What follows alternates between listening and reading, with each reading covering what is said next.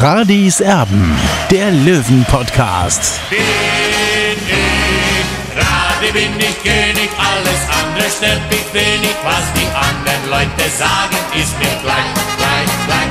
Bin ich Radi, ja, ja, ja, bin ich König, ja, ja, ja, und das Spielfeld ist mein Königreich.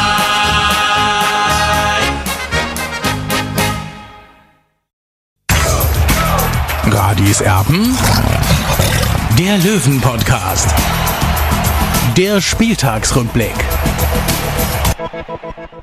Radis Erben, der Löwen-Podcast. Hallo und herzlich willkommen. Schön, dass ihr mit dabei seid. Einen Tag nach dem 0 zu 2 des TSV 1860 München in Freiburg. Nach einem furiosen Saisonstart ist das eingetreten, was ich vor ein paar Wochen für komplett unmöglich gehalten hätte. 60 München verliert dreimal hintereinander in der dritten Liga. Die, die, die Frage ist wirklich, was ist mit dieser Mannschaft momentan los? Ähm, die, die so viel Spaß gemacht hat, die so viel Laune gemacht hat, die alle ähm, in Deutschland begeistert hat. Der Olli, ähm, er sieht immer noch ein bisschen verkatert aus, ist momentan vor dem Hotel in Freiburg, begibt sich dann ja demnächst wieder auf die Rückreise. Vorher wollte man den Podcast noch aufnehmen. Olli, ich stelle mir, stell mir drei Fragen. Ähm, ist die Mannschaft A nicht besser? Viele sagen im Moment, also gegen Spitzenmannschaften können wir nicht gewinnen. Wir haben gegen Elversberg verloren, wir haben gegen Ingolstadt verloren, wir haben gegen Freiburg verloren, wir haben gegen Saarbrücken verloren. Gegen Spitzenteams kann diese Mannschaft nicht gewinnen.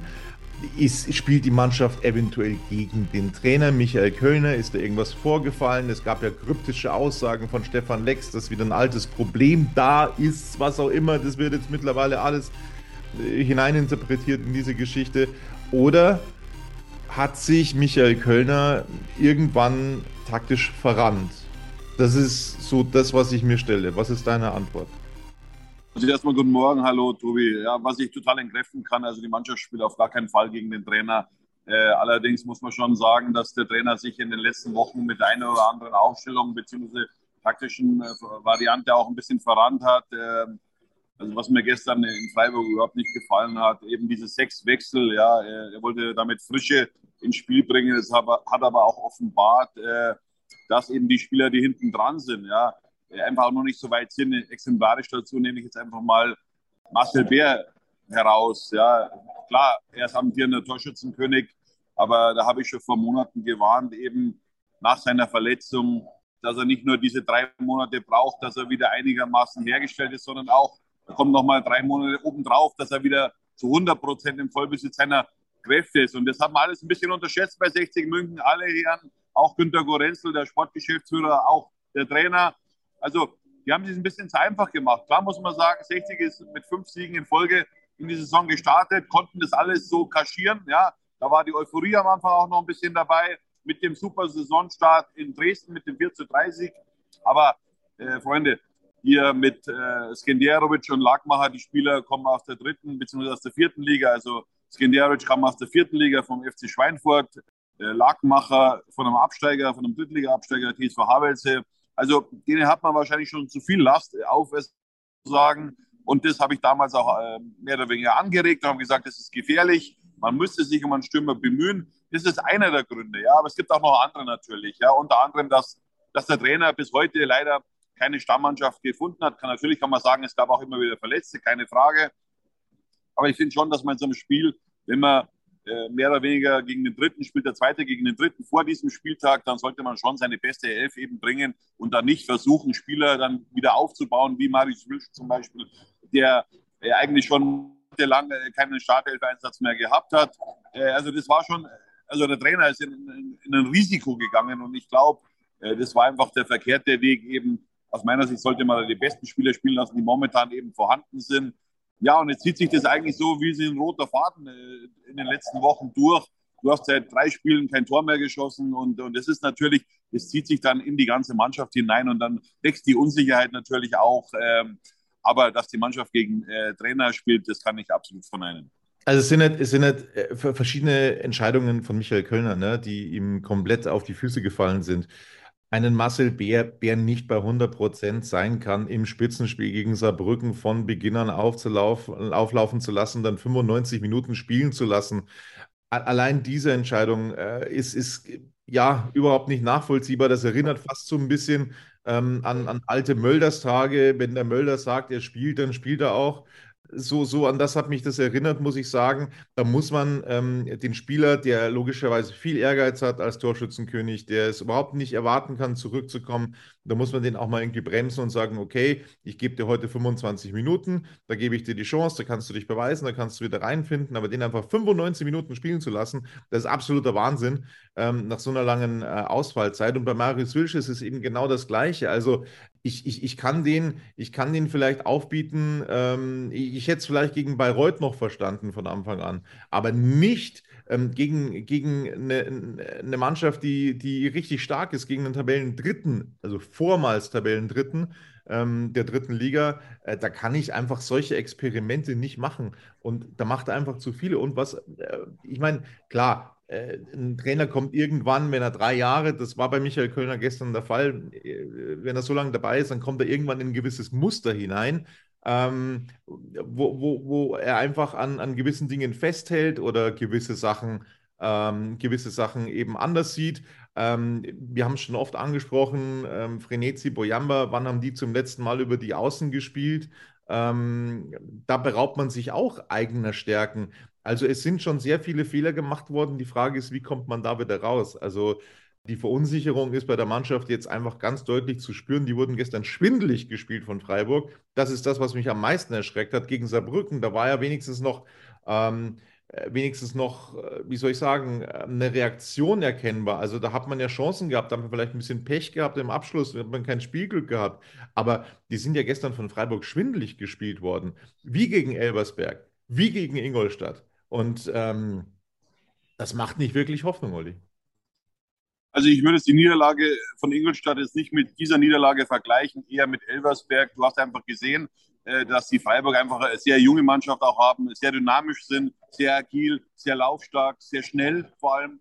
Äh, und da konnten wir eigentlich nichts entgegensetzen. Und, und äh, da muss ich schon sagen, ja, also da hat man dann die Defizite schon deutlich gemerkt. Aber wie gesagt, der Kopf spielt da eben auch mit dem Fußball.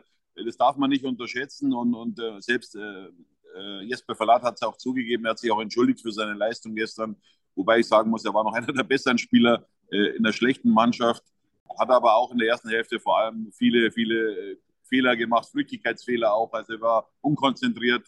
Ja, also es wird nicht einfach werden, um die Mannschaft jetzt wieder aufzurichten bis zum Montag, bis zu diesem äh, Jahresfinale gegen Rot-Weiß Essen. Also da muss jetzt Trainer Michael Kölner wirklich äh, seine ganze Kraft und sein ganzes Können reinlegen, damit da der Schalter nochmal umgelegt wird, dass man zumindest in eine versöhnliche oder dass man versöhnlich in der Winterpause gehen kann.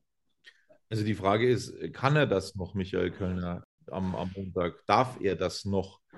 Weil eins ist ja klar, also ich meine, da brauchen wir jetzt nicht irgendwo, ähm, irgendwo äh, ja, um den heißen Brei herum zu reden. Das ist doch logisch. Also wenn eine Mannschaft ähm, die mit so hohen Ambitionen gestartet ist, die äh, so toll gestartet ist, dann dreimal hintereinander verliert, da wird es bei jedem tatsächlich extrem eng. Da, da kann Trainer sein, wer will, äh, da wird es einfach eng, da wird es düster und da wird hinter den Kulissen logischerweise diskutiert.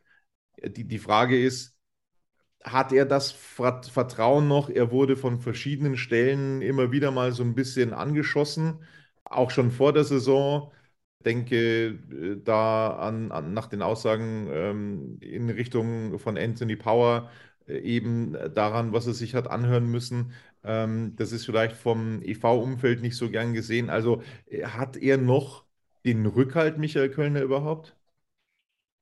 Ja, ich hoffe es. Ich hoffe auch, dass, dass die Bosse eben die Füße stillhalten, zumindest bis zum Montag. Ja, weil äh, diese Chance muss man auf jeden Fall noch geben und ich glaube auch, da wird nichts passieren. Äh, aber wie gesagt, am Montag muss 60 eine, eine, eine Leistung beziehungsweise auch äh, eine Reaktion zeigen. Ja, das, sind jetzt keine Floskeln. Also da will ich jetzt wirklich eine Reaktion sehen, aber von der gesamten Mannschaft und auch vom Trainer-Staff, dass man eben aus den Fehlern gelernt hat äh, der letzten Wochen, dass man nicht immer äh, mehr oder weniger hin und her wechselt, dass man einfach auch die Spieler wieder stark macht. Ja, und dazu gehört eben auch, dass das ähm, Joe Boyamba und, und Albi Frenetzi, die, die man gestern beide nicht gesehen, hab, äh, gesehen hat, Boyamba in der ersten Hälfte, Fredizia in der zweiten Hälfte, äh, dass man einfach denen wieder ihre Stärken äh, gibt, quasi über, das, über die Außenbahn zu kommen. Ja, weil das ist eine, ist eine richtig massive Stärke von 60 München eigentlich. Das hat man in der Vorbereitung auch gesehen. Und man setzt nicht mehr auf diese Stärke. Und, und dann frage ich auch mich, warum der Trainer immer wieder die Spieler auf verschiedene Positionen setzt und einfach nicht einfach. Es wäre dasselbe, wenn man jetzt zum Beispiel Jesper Verlatet äh, als als Außenspieler einsetzen würde. Und, und, das kann man so ein bisschen so vergleichen. Seine Stärke ist eben in der Zentrale, in der Abwehrzentrale. Da ist er der Chef. Prinzipiell ist für mich äh, der Spieler der Vorrunde, ganz klar. Also man muss die Spieler so einsetzen, wo sie ihre Stärken haben und nicht, wo sie ihre Schwächen haben. Ja, und ich sage ganz klar, Albi Frenetz ist für mich keine, kein Zehner, kein verkappter Zehner, auch kein Achter äh, und auch kein Mittelstürmer, sondern er ist ein Außenbahnspieler, da hat er seine Stärken. Ich habe das schon mal begründet vor einiger Zeit hier äh, bei Radis Erben. Und eben auch, äh, wenn ich dann äh, Joe Boyamba sehe, also der, der, hat ja alles verloren, äh, mit dem er am Anfang gekommen ist. Also seine Tricks zum Beispiel oder seine Schnelligkeit oder äh, ja, da, da fehlt einfach alles, ja. Und, und, und da muss man sich dann schon hinterfragen und da muss sich auch der Trainer hinterfragen, warum ist es so weit gekommen? Der Trainer muss sich definitiv hinterfragen. Das ist eindeutig so. Wenn er, wenn er noch irgendwo einen Rückhalt spüren möchte im Verein, ich weiß nicht, wie groß der noch ist, das kann ich nicht sagen. Bei den Fans ist er allerdings extrem geschwunden, was ich gestern Nachrichten bekommen habe in diese Richtung. Das ist wirklich krass. Das muss man so deutlich sagen. Ähm, ich, ich kann diese Kritik tatsächlich an Michael Kölner auch verstehen. Ich, ich mag ihn persönlich als Aushängeschild für 60 München, weil er wahnsinnig viel Werbung für diesen Verein macht, aber irgendwann ähm, muss er natürlich auch liefern. Das ist logisch. Und wenn er das nicht tut, dann ist er irgendwann nicht mehr tragbar. Und nach drei Niederlagen am Stück ähm, ist, ist das wirklich jetzt ähm, absolut auf Messers Schneide. Die, die Frage ist, wenn, würde man sich von Michael Kölner trennen, das ist jetzt natürlich rein spekulativ, aber würde man sich von Michael Kölner trennen, ja, wen holst du dann? Also ähm, so, so richtige Kandidaten habe ich da ehrlich gesagt nicht im Kopf. Ähm, klar, man hört immer wieder von einem äh, Bernhard Rares, äh, ähm, aber, aber so, so, so, so einen richtigen Ersatz für Michael Kölner, auch in, in menschlicher Hinsicht, das sehe ich persönlich nicht. Also ehrlich gesagt, Tobi, mit diesem Thema habe ich mich noch nicht beschäftigt. Ich muss ganz klar sagen, ich hoffe, dass äh, Michael Kölner nochmal den Turnaround schafft. Das hat er schon mehrmals bewiesen, seit er bei 60 München Trainer ist. Und du hast schon recht, es gibt nicht diese Trainertypen, die und wer sagt überhaupt, äh, dass wenn ein neuer Trainer kommt, dass alles besser wird? Äh, Michael Kölner hat sich so die Mannschaft zusammengestellt. Ja, ich sage auch, im Winter muss es Korrekturen geben im Kader, definitiv. Ja, wer nicht mitziehen will oder nicht mehr mitziehen kann, der muss sich einen anderen Job suchen. Ich muss aber auch sagen, 60 München braucht auf jeden Fall einen neuen Stürmer, auch ja, einen Qualitätsstürmer, weil äh, ich weiß nicht, ob Marcel Bär wieder an diese Form hinkommt, die er eben in der letzten Saison gehabt hat. Dazu war er jetzt zu lange verletzt und er ist ja auch, sage ich mal, in die neue Saison angeschlagen gegangen. Ja, also das muss man auch beachten. Was mir bei ihm auch auffällt, der Oberkörperbereich ist viel robuster als jetzt äh, in der Vorsaison. Also er wirkt schon so ein bisschen wie so ein Bodyguard, äh, auch von, von, seiner, von seinem äh, Laufstil her. Äh, also da muss man auch noch dran schrauben an Marcel Bär, aber das ist nicht das große Problem, äh, sondern ich würde sagen, wenn 60 aufsteigen muss, dann muss auf jeden Fall noch ein neuer Stürmer her. Das sieht man auch bei den Konkurrenten, dass sie einfach viel, viel, viel mehr äh, Variationsmöglichkeiten haben im Sturm. Und dann brauchst du eigentlich auch noch einen kreativen Mittelfeldspieler, denn Martin Kobilanski hat bis jetzt nicht das gezeigt, was er eigentlich versprochen hat. Äh, vor zwei Jahren hat er noch 18 Tore erzielt bei Eintracht Braunschweig, hat so den Verein, die Niedersachsen, in die zweite Liga zurückgeschossen. Und diese Qualität sehe ich überhaupt nicht mehr, vor allem auch bei den Standardsituationen. Und das macht mir richtig Angst. Das ist auch eine Trainingssache. Äh, da kommt gar nichts mehr äh, bei den Standards. Also nicht nur bei Martin Kobilanski, sondern auch bei anderen Spielern. Und das ist eine Trainingssache, das kann man trainieren. Ja. Und wenn man Schwächen hat, dann muss man eben trainieren. Und das sehe ich jetzt eben ganz deutlich auch. Das Außenbahnspiel ist, ist mangelhaft dann eben auch die Standardsituationen. Ich kann mich nicht erinnern, wann wir zuletzt ein Standardtor gemacht haben. Ich kann mich an dieses 1 zu 1 in äh, Köln erinnern, aber das war auch kein Standardtor in dem Sinn, sondern es war, war so, so, so eine Flanke, äh, Lagmacher verlängert auf äh, Verlat äh, im Getümmel und dann eben schraubt er sich hoch im 5-Meter-Raum und dann Kopfballtor. Ja, aber solche Situationen, äh, also beziehungsweise Standardtore habe ich lange nicht gesehen. Ich glaube, einmal gab es einen Freistoß von Frenetzi. Ich weiß aber nicht, in welchem Spiel das war. Und dann wurde eben ein Tor erzielt daraus. Aber da sind wir einfach zu schwach. Und eben in der dritten Liga weiß man, Standardsituationen entscheiden oft die Spiele. Und Sie ist Saarbrücken. Eben, ja, sie Saarbrücken zum Beispiel. Und da muss eben der Hebel angesetzt werden. Und da haben wir deutliche Schwächen.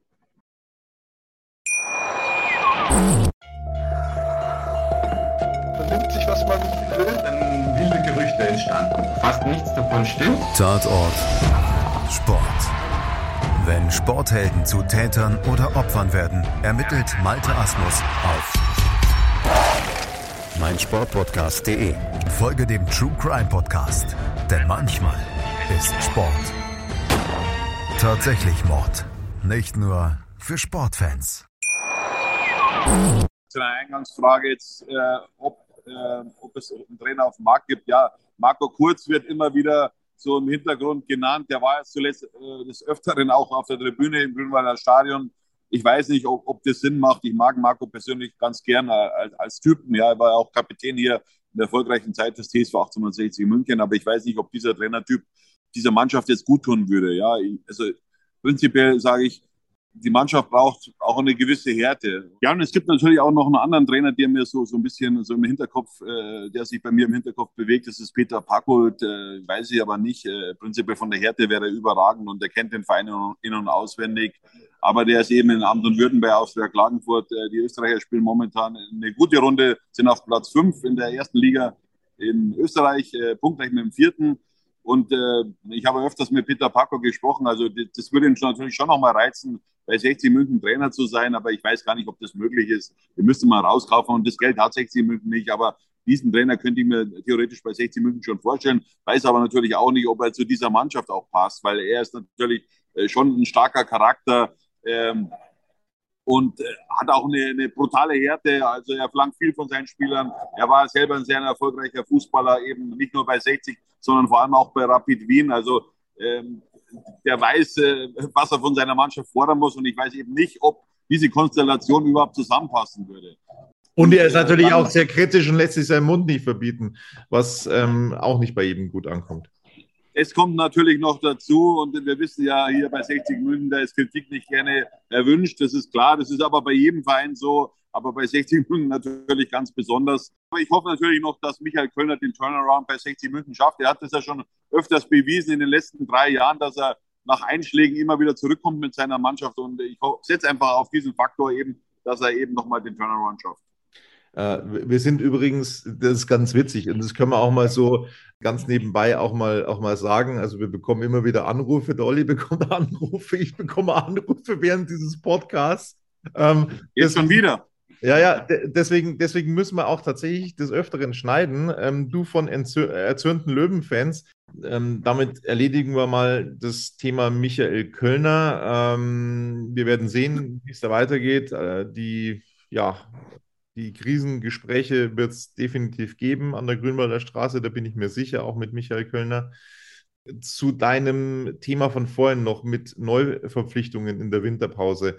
Ähm, was wir auch ganz klar festhalten müssen, ja, der Kader ist breit, ja, die Alternativen sind größer als letztes Jahr, aber es gibt von diesem breiten Kader auch viele, viele Spieler, die schlicht und ergreifend überhaupt keine Rolle spielen bei 60 München.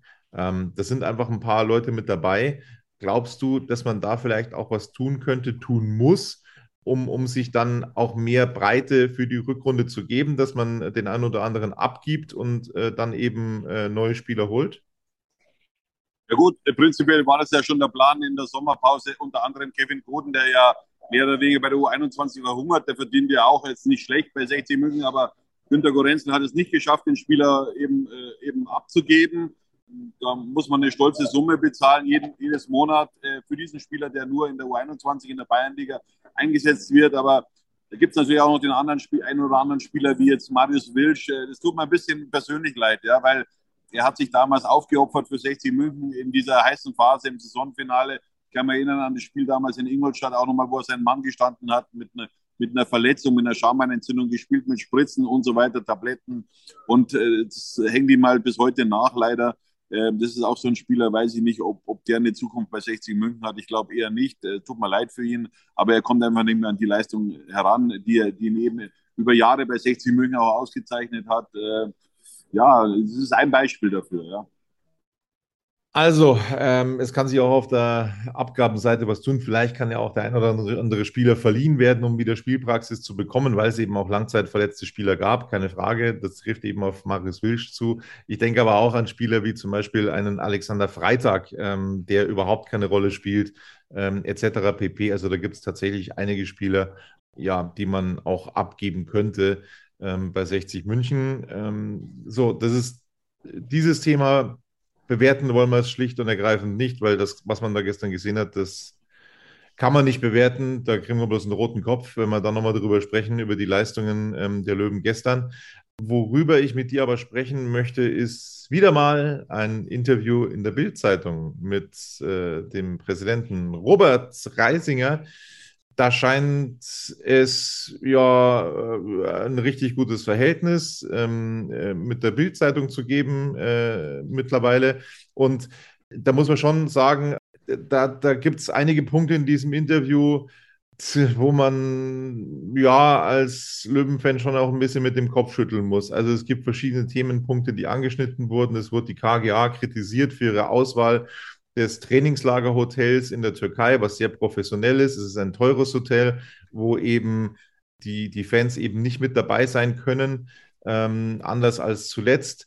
Ähm, da muss man sich dann schon die Frage stellen, äh, will 60 München jetzt ein Kegelclub sein, der äh, über die Winterpause dann wegfährt oder ähm, möchte man professionelle Arbeit betreiben? Das, glaube ich, hat Robert Reisinger nicht so ganz verstanden, muss man ganz deutlich sagen. Also da geht es um äh, paar Mark 50, ähm, die man da eben mehr bezahlt hat bei der KGAA, um wirklich in Ruhe sich vorzubereiten, was ich sehr, sehr gut finde, äh, um das Robert Reisinger entgegenzuhalten. Was dann nicht thematisiert wird, wenn über 90 Minuten lang und zwar durchgehend ähm, im äh, Blog alles Mögliche abgefackelt wird, das zahlt man dann gerne anscheinend. Ja, Tobi, du hast es eigentlich schon alles äh, so richtig äh, sage ich mal, analysiert. Äh, ja, das ist eben auch das Thema, wo man sich schon wundern muss äh, über die Aussagen von Robert Reisinger. Ähm, und vor allem, äh, er sagt, das ist nicht das 60, was er sich vorstellt. Also ich stelle mir das 60 München auch nicht so vor, wie es aktuell ist. Ja, da habe ich ganz andere Ansprüche. Nicht nur das 60 München in der dritten Liga, sondern auch von der Außendarstellung. Äh, da gibt es äh, auf jeden Fall Nachholbedarf. Und äh, Robert Reisinger ist ja auch ein leidenschaftlicher Sportler. Er golft sehr gerne. Also ich glaube nicht auch, dass er irgendwie auf dem Rübenacker Golf spielt, sondern lieber auf einem guten Parcours sozusagen. Also da muss man schon auch auf die Qualität äh, eben achten, wenn man eine gute Vorbereitung auch haben will. Ist natürlich jetzt nach drei Niederlagen in Folge, da, da, da wird sich der eine oder andere vielleicht ins Fäustchen lachen, aber trotzdem, äh, so, so, ein, so ein Trainingslager ist aus meiner Sicht schon wichtig, äh, eben auch nochmal, um, um die Sinne zu schärfen in der Gruppe und auch eben gute äh, Platzmöglichkeiten zu haben. Und das ist eben in diesem Hotel gegeben. Und es stimmt ja auch nicht, äh, dass man sich verbarrikadiert vor den Fans. Das ist einfach, äh, einfach nicht, stimmt einfach nicht, ja, weil äh, die Spieler bzw. die Fans haben die Möglichkeit, die Mannschaft jeden Tag im Trainingslager zu beobachten, ja, bei den Trainingseinheiten. Der Unterschied ist nur im Vergleich zu den letzten Jahren, man sitzt nicht aufeinander im Hotel. Also man theoretisch sind die Spieler jetzt alleine in der Sauna oder im Whirlpool und nicht mit den Fans. Und äh, um das zu kritisieren, ist, schon abenteuerlich aus meiner Sicht. Abenteuerlich ist aus meiner Sicht auch ähm, die Passage in Sachen Stadion. Ähm, er hat zum einen gesagt, es, wird, es würden 21.000 bis 25.000, glaube ich, hat er gesagt, 21.000 bis 25.000 ausreichen. Aus meiner Sicht ist das viel, viel, viel zu wenig für ein adäquates Stadion für 60 München in der zweiten oder in der ersten Liga. Ähm, das muss man so deutlich sagen. Wie er auf diese Zahl kommt, äh, verstehe ich überhaupt nicht. Äh, de facto ist es so, dass das Grünwalder Stadion in fast allen Belangen nicht tauglich ist für die zweite Liga. Äh, er hat dann jetzt auf DFL-Regularien gepocht, wonach eine, eine Doppellösung mit Olympiastadion und Grünwalder Stadion den Regularien der DFL widersprechen würde, weil man sich auf ein Stadion festlegen müsse. Ich glaube, das ist 60 Münchens geringste Sorge, was die Lizenzierung angeht für äh, eine mögliche Teilnahme in der zweiten Liga, dass man dann zwei Stadien drinstehen äh, hätte. Ähm, ich glaube, das wäre das allergeringste Problem. Ja, das glaube ich auch. Ich finde es auch wieder lustig, dass er sagt, ja, am liebsten in Giesing würde er diesen Umbau haben. Aber nochmal, in diesem Stadion, ja, ist es nur möglich, eine Kapazität von 18.105 Zuschauern zu haben. Ansonsten müsste man dieses Grünwalder Stadion pachten, ja, und dann ist auch nicht garantiert, ob 60 über 20.000 Zuschauer kommt. Und dann muss man sich auch mal die Frage stellen, wo sollen denn zum Beispiel die VIPs parken, ja, hier? es gibt keine Möglichkeit. Ja, also wenn ich jetzt hier eine teure Loge kaufe äh, oder miete, äh, dann will ich auch eine, einen Parkplatz haben, direkt vorm Stadion oder im Stadion. Ja? Und das ist nicht möglich. Und ich habe keine Lust, mit der Bimmelbahn vom Trainingsgelände äh, vorne an, an, äh, an, die Spielstätte zu fahren. Ich verstehe diese ganze Diskussion nicht. Ja. Das ist für mich eine Ideologie, die da gefahren wird bei 60 München seit vielen, vielen Jahren und die nervt einfach nur abgrundtief, ehrlich.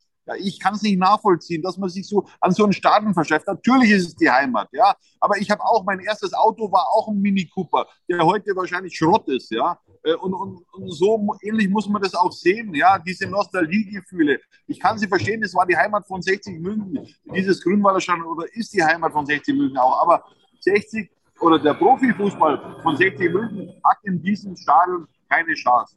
Es sei denn, man gibt sich mit der dritten Liga zufrieden. So sieht das aus. Dann gab es auch noch die Passage mit Benny Laut, was dann zur Überschrift gemacht wurde. Es gab wohl mal ein Treffen mit dem Kollegen ähm, Benny Laut, ähm, um, um da mal auszuloten, ob vielleicht doch irgendwie eine Mitarbeit möglich wäre. Äh, Robert Reisinger hat dann äh, ja mehr oder weniger gesagt, in der dritten Liga nicht, weil das können wir uns nicht leisten. Also wenn dann in der zweiten Liga in irgendeiner Art und Weise ist es na, dann, dann in die Ferne geschoben worden und die Überschrift besteht aber hauptsächlich eben aus dem Thema Benny Laut. Ja, äh, weiß nicht, ähm, was, da, was da konkret dran sein soll. Äh, wenn ich das Interview genau lese, glaube ich eher nichts. Was ist dir noch ins Auge gestochen in diesem Interview? Ja, Tobi, es waren schon die wichtigsten Punkte, die du angesprochen hast, eben in diesem Interview. Aber wie gesagt, äh, dieses, in, diese Interviews mit Robert Reising haben immer einen gewissen Mehrwert für mich. Äh, lasse ich jetzt einfach mal so dahingestellt. Ja, ähm, das waren keine schönen Wochen ähm, mit 60 München. Das muss ich sagen. Da müssen wir erstmal das Ganze ein bisschen verarbeiten. An der Grünwalder Straße muss es auch verarbeitet werden. Und ich sage es euch ganz ehrlich, das gegen RWE, das wird eine ganz schwere Aufgabe. Die haben sich auch gefangen in den letzten Wochen. Ähm, wer da glaubt, es ist Egmadi Wiesen, der irrt ganz gewaltig. Dem erinnere ich nur an die Spielvereinigung Bayreuth. Genau, drei Niederlagen am Stück, Platz fünf in der dritten Liga. Wir können noch mal ganz kurz ähm, auf die Ergebnisse schauen. Ja, an diesem Spieltag in der englischen Woche Wiesbaden 1-0 gegen Dresden, Aue 0-2 gegen Duisburg, Ingolstadt schlägt Halle mit 1-0, Dortmund 2 unterliegt Viktoria, Köln 0-2, Bayreuth verliert gegen Elversberg 0-1, Osnabrück 2-1 gegen Ferl, Mannheim 2-1 gegen Zwickau, Essen, Meppen trennen sich 0 zu 0, Saarbrücken schlägt Oldenburg 3 zu 1 und Freiburg gewinnt gegen 60 mit 2 zu 0. Ähm, die äh, schöne Ausgangslage, die man sich erarbeitet hat, die ist weg. 60 München ist Fünfter, jetzt mit 29 Punkten, ein Punkt Rückstand auf Platz 3, zwei Punkte Rückstand auf Platz 2 und mittlerweile boah, neun Punkte auf Platz 1. Das ist gewaltig. Ich hoffe, dass 60 München mit einem guten Gefühl dann noch in die Winterpause gehen kann, mit einem Sieg gegen RWE. Ob das so kommen wird, werden wir sehen. Dir wünschen wir eine gute Heimfahrt, Olli. Das war's von Radis Erben. Ja, nicht so schöne Tage mit 60 München. Bis bald, hier. Servus. Wie baut man eine harmonische Beziehung zu seinem Hund auf? Puh, gar nicht so leicht. Und deshalb frage ich nach, wie es anderen Hundeeltern gelingt, beziehungsweise wie die daran arbeiten. Bei Iswas Dog reden wir dann drüber. Alle 14 Tage neu mit mir, Malte Asmus und unserer Expertin für eine harmonische Mensch-Hund-Beziehung, Melanie Lippisch. Iswas Dog mit Malte Asmus. Überall, wo es Podcasts gibt.